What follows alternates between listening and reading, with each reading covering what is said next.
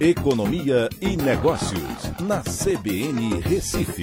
Oferecimento Cicred Recife e Seguros Unimed. Soluções em seguros e previdência complementar. Olá, amigos, tudo bem? No podcast de hoje eu vou falar sobre o menor orçamento para investimento público na história para 2022 foi apresentado ontem.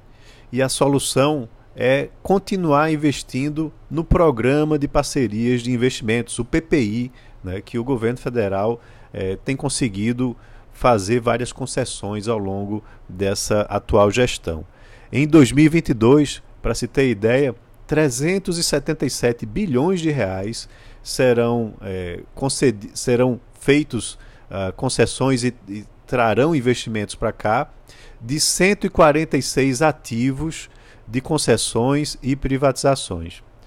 Para vocês terem uma ideia, de 2012 para cá, o investimento público caiu de 200 bilhões de reais em 2012 para 44 bilhões aprovados para o orçamento de 2022.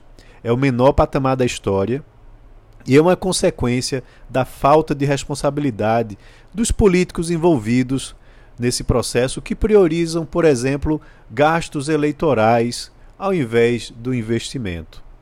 O lado positivo, contudo, vem do fato de que não temos mais aquele Brasil do PAC que tinha antigamente, né, que era do Programa de Aceleração do Crescimento, onde o setor público protagonizava o investimento e financiava os campeões nacionais, usando recursos subsidiados do BNDES né? Essas grandes empresas pegavam recursos por lá, ao invés desse recurso ser destinado a micro e pequenas empresas, e com muita corrupção envolvida, gerando um uso ineficiente desses recursos públicos.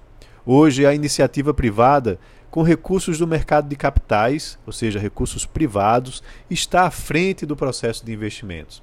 A previsão para 2022 é que esses 146 ativos sejam leiloados, provavelmente no primeiro semestre, em áreas de infraestrutura importantes como portos, aeroportos, ferrovias, rodovias, iluminação pública, é, até mesmo a parte de irrigação, né, levantando algo em torno de 377 bilhões.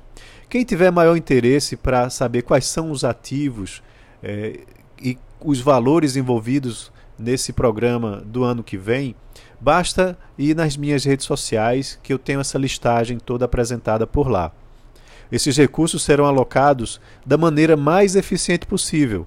Claro, porque tem o custo precificado pelo mercado e o risco assumido pelos investidores privados. O risco de mau uso será baixo por serem recursos privados, como eu já mencionei, e o aumento do endividamento do setor público será zero, será nulo.